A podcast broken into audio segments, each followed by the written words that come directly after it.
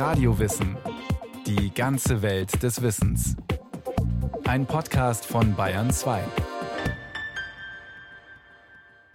Eine neue Folge Radio Wissen. Dank Internet können wir uns anderen Menschen zu jeder Zeit nahe fühlen, selbst wenn wir weit voneinander entfernt leben. Doch was macht dieses neue Gefühl von Nähe und Distanz mit uns und unseren Beziehungen? Freiheit, Freiheit ist das Einzige, was zählt. Freiheit ist das Einzige, was zählt.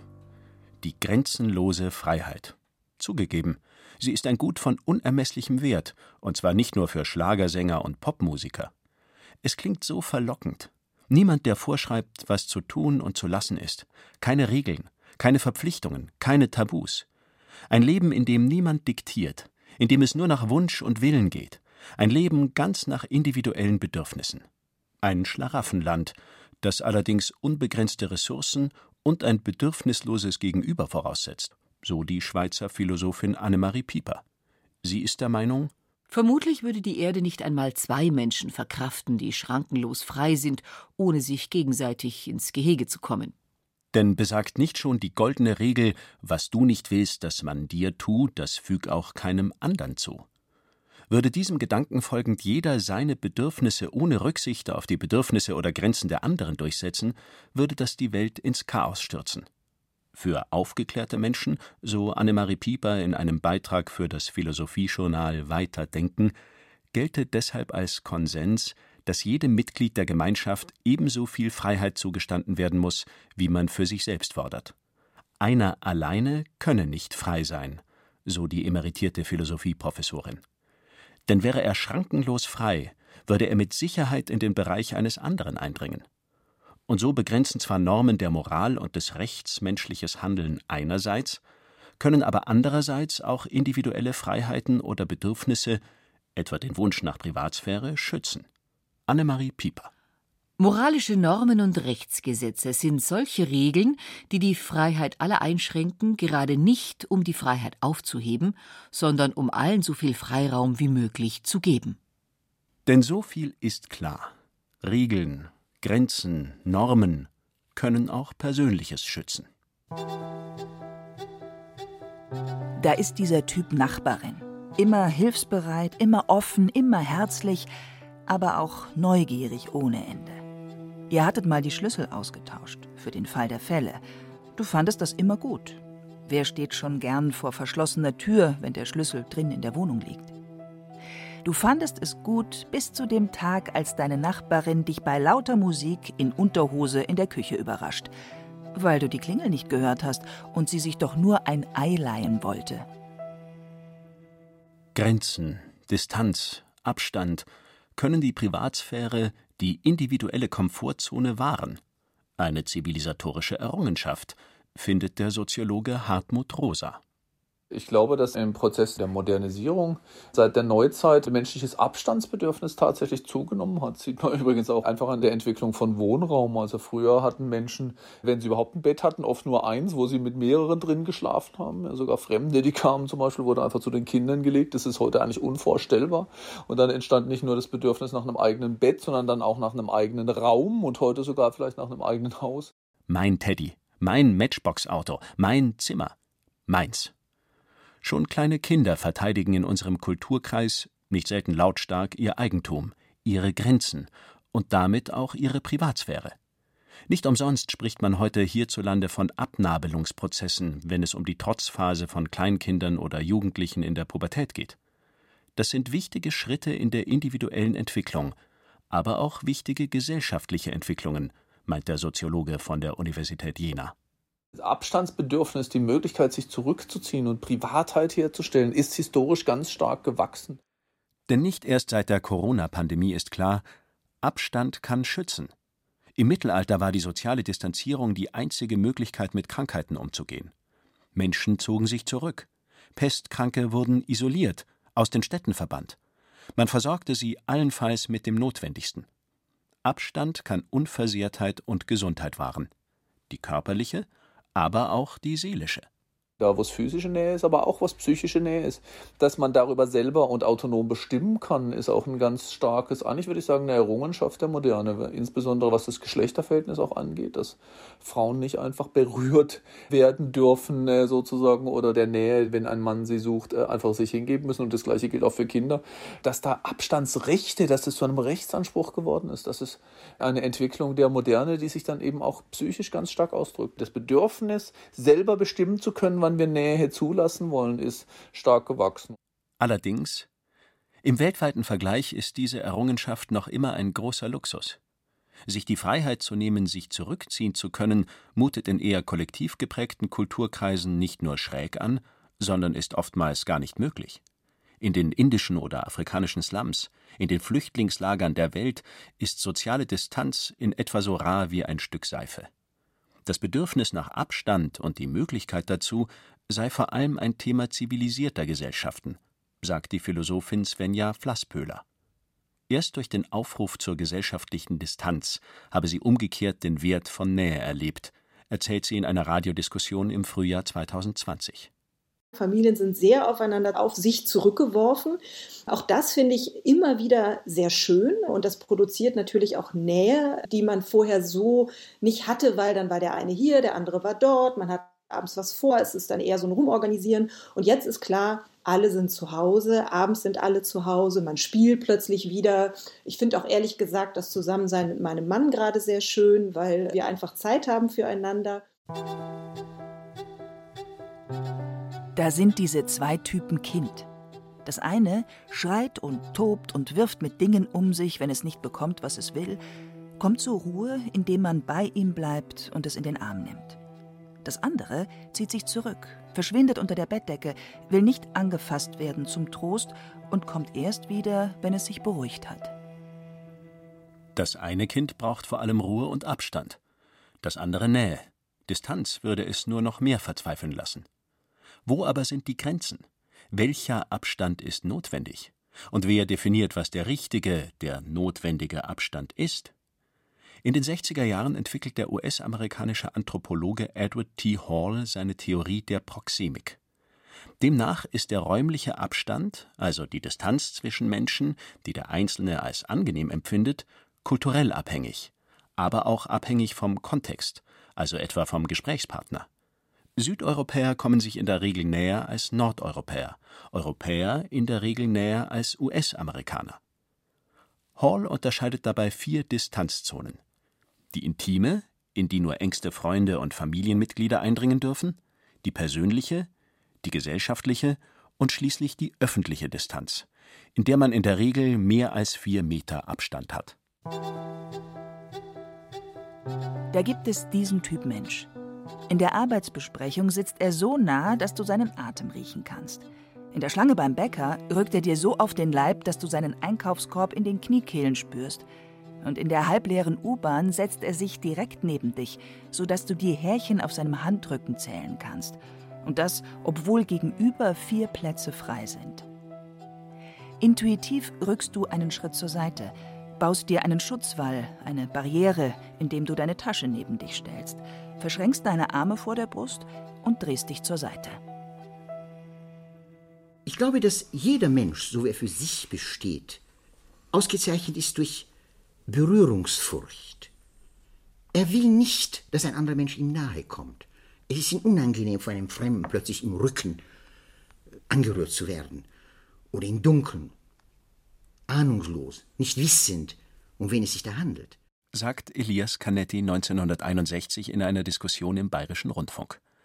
Seine Theorie von der menschlichen Angst vor Berührung hat er in seinem philosophischen Hauptwerk Masse und Macht ausführlich dargelegt. Diese Berührungsfurcht geht sehr weit. Wir benehmen uns so, als wären wir voll Berührungsfurcht, wenn wir auf die Straße gehen. Wir vermeiden es, andere Leute zu streifen. Wir haben es nicht gern, wenn sie uns streifen. Die Berührungsfurcht sei konstitutiv für das In der Welt sein. Menschen würden Abstände um sich herum schaffen, um sich vor Zugriff zu schützen, ihre Grenzen verteidigen, die menschliches Dasein in der Welt bestimmen. Abstand halten ist für den Soziologen Armin Nassei sogar die Grundvoraussetzung für das Zusammenleben in der modernen Gesellschaft. In seinem Buch Mit dem Taxi durch die Gesellschaft Soziologische Stories beschreibt er 2010 eine scheinbar alltägliche Begebenheit aus einem Großraumabteil in einem ICE.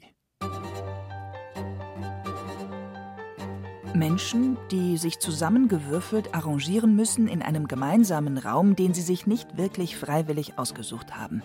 Menschen, die Blickkontakt mit dem Gegenüber am Vierertisch vermeiden. Menschen, die hinter Laptops verschwinden. Menschen, die das Gegenüber zwar wahrnehmen, aber auf Distanz bleiben.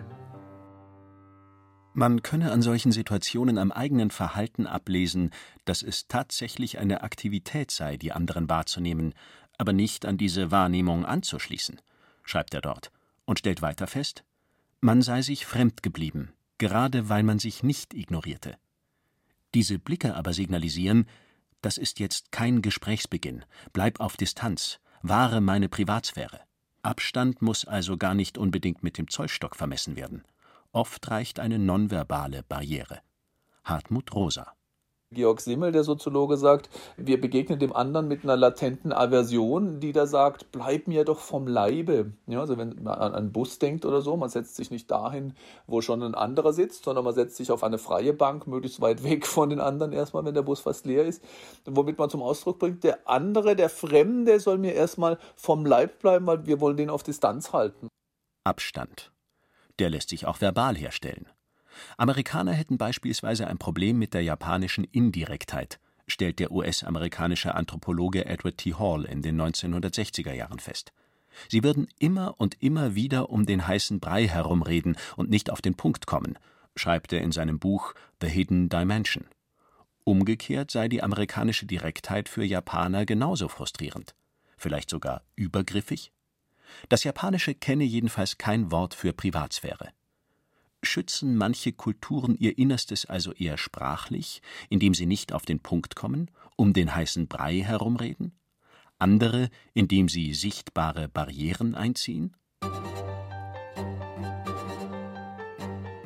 Bleib weg, lass mich in Ruhe. Diese Signale lassen sich auch durch körperliche oder bauliche Maßnahmen zum Ausdruck bringen. Man sperre sich in Häuser ein, in die niemand eintreten dürfe, beobachtete der Anthropologe in Deutschland. Die Balkone seien dort so gebaut, dass man nicht hineinschauen könne, und die Gärten und Höfe seien gut umzäunt. In jedem Fall heilig, schreibt Edward T. Hall 1966. Amerikaner würden in ihren Büros die Türen offen stehen lassen, Deutsche geschlossen. Eine Beobachtung, die er wohlgemerkt zu einer Zeit machte, da die Trennscheiben, die nun im Zuge der Corona-Pandemie wieder Einzug an deutschen Tresen halten, an Bank- und Fahrkartenschaltern allgegenwärtig waren zu einer Zeit, da Großraumbüros noch ferne Zukunftsmusik schienen und Elias Canetti seine Überlegungen zur menschlichen Berührungsfurcht zu Papier und ins Radio brachte. Dieser Zustand einer unaufhörlichen Erwartung von feindlichen Berührungen ist sehr stark. Es gibt nur eine Situation, in der diese Berührungsfurcht in ihr Gegenteil umschlägt, und das ist eben die Masse. Wenn Menschen sich in einer Masse zusammenfinden, fürchten sie sich nicht mehr voreinander. Jeder ist da von mehreren anderen berührt. Er weiß gar nicht genau, wer diese Leute sind. Die Masse ist anonym. Aber er weiß, dass sie ihm nichts tun werden. Er braucht sich nicht vor ihnen zu verteidigen. Und da ist dieser Typ Mensch. Auf der Bierbank Maßkrug schwenkend, ein Prosit der Gemütlichkeit singend, schunkelnd auf dem Weinfest. Fahnen schwenkend und gröhlend im Fußballstadion, skandierend und im Gleichschritt marschierend auf der Demonstration Pogo tanzend beim Punkkonzert. Er ist mittendrin und es kann ihm gar nicht nah genug sein. Und diese Erleichterung von seiner Berührungsfurcht ist ein sehr wichtiges Gefühl für ihn. Ich glaube, dass viele Menschen in die Masse darum tendieren, weil sie auf diese Weise ihre Berührungsfurcht loswerden können. Berührungsfurcht hin oder her. Ja, Distanz kann schützen. Aber und das ist dem Soziologen Hartmut Rosa wichtig zu betonen, der Mensch ist ein soziales Wesen. Trotzdem brauchen wir als Menschen natürlich auch Berührung, nicht nur im physischen Sinne, auch im psychischen Sinne. Dass uns Menschen nahe kommen und wir uns berühren lassen, ist eine essentielle psychische Notwendigkeit. Unfreiwillige Nähe werde als sehr unangenehm erlebt, so Hartmut Rosa. Wer steht schon gerne dicht an dicht in öffentlichen Verkehrsmitteln? Wer mag den Atem des Kollegen im Nacken? Wer lässt sich schon gerne von wildfremden Menschen umarmen? Und trotzdem braucht der Mensch Berührung. Das bestätigt auch eine Untersuchung der vielen Studien, die während der weltweiten Ausgangsbeschränkungen zur Zeit der Corona-Pandemie im Frühjahr 2020 durchgeführt wurden. Merle Fairhurst, Professorin für biologische Psychologie an der Universität der Bundeswehr in München, hat die Befragungen mit durchgeführt. Die Daten, die wir bis jetzt erhebt haben, deuten darauf hin, dass den alleinlebenden Personen ein vertrauter Kontakt fehlt. Also diese Berührungsmangel gibt es ja auf jeden Fall. Insbesondere also haben die Leute auch gesagt, dass diese Umarmung von Familienmitgliedern fehlt momentan. Interessant an den Auswertungen, wer weniger Nähe erlebt, fühlt sich gestresster. Leute, die merken diese Berührungsmangel, führen zu mehr wahrgenommener Stress- und Traurigkeitsgefühlen. Also die sind mehr gestresst und fühlen sich mehr traurig. Ähnliches stellt auch der Soziologe Hartmut Rosa von der Universität Jena fest. Es sei ein menschliches Grundbedürfnis, dass die individuelle Distanz gewahrt werde. Es kann aber auch zu viel werden mit dem Abstand halten. Die erzwungene Distanz ist für Menschen ein ganz großes Problem, was dann eben zu Einsamkeit oder auch psychischen Problemen führen kann. Wenn wir einfach daran gehindert werden, Nähe zu suchen und zu leben, auch und gerade physische Nähe natürlich, kann das nicht nur sehr unangenehm, sondern auch sehr problematisch werden. Und dann gibt es diese Tage, diese Regentage, wenn es grau ist, draußen und in einem selbst, wenn man sich eigentlich nur wünscht, dass einen jemand in den Arm nimmt und drückt, wenn man sich nach Nähe und Geborgenheit sehnt. Kinder schlafen nicht im Elternbett. Alte Menschen werden in Pflegeheime ausquartiert. Singles bewohnen Wohnungen, in denen in früheren Jahrhunderten ganze Großfamilien gehaust hätten. Für viele sei es heute geradezu eine Herausforderung, Nähe zuzulassen, stellt der Soziologe Hartmut Rosa fest. Das ist übrigens nur sozusagen das Manifestwerden einer Tendenz, die wir schon lange beobachten können, dass Menschen eigentlich ein Problem damit haben oder kriegen, sich berühren zu lassen. Wir berühren uns ja kaum mehr, außer in besonders intimen oder als solche gekennzeichneten Situationen, so dass es inzwischen schon fast professioneller Berührung bedarf. Also nur noch Masseure oder professionelle Hugger, also Umarmer, dürfen Menschen berühren oder sollen Menschen berühren. Und da sieht man aber, dass massive Defizite auch auftreten, bis hin zu psychischen Störungen. Studien zeigen, wer sich einsam fühlt, hat ein höheres Risiko für körperliche oder psychische Erkrankungen.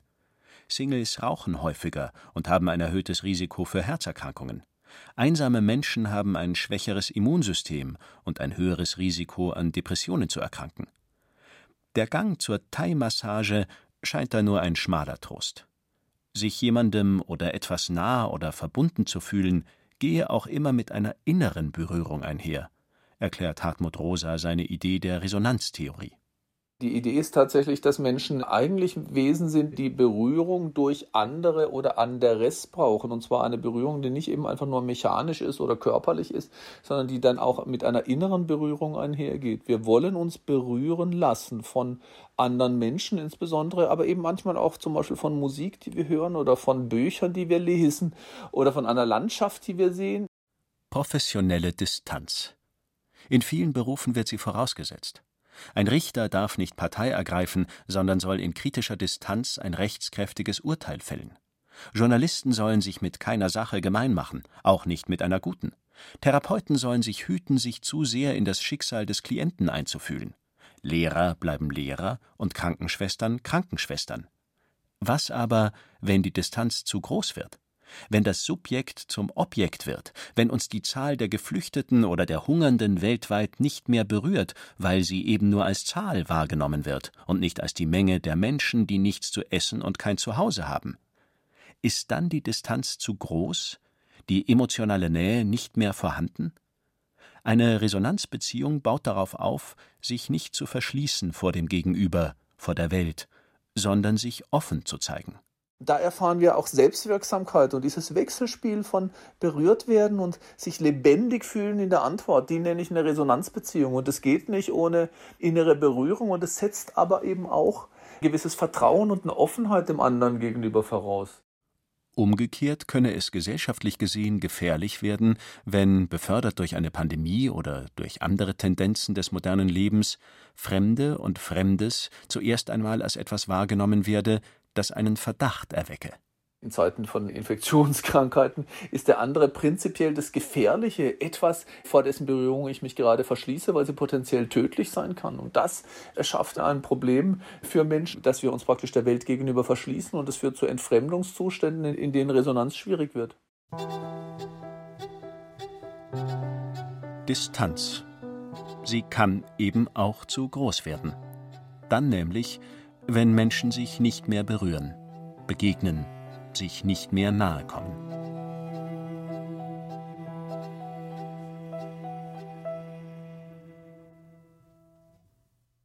Das war Radio Wissen, ein Podcast von Bayern 2. Autorin dieser Folge Veronika Wawacek. Regie führte Martin Trauner. Es sprachen Thomas Birnstiel, Hemmer Michel und Marleen Reichert. Technik Susi Harasim. Redaktion Bernhard Kastner. Wenn Sie keine Folge mehr verpassen wollen, abonnieren Sie Radio Wissen unter bayern2.de slash podcast und überall, wo es Podcasts gibt.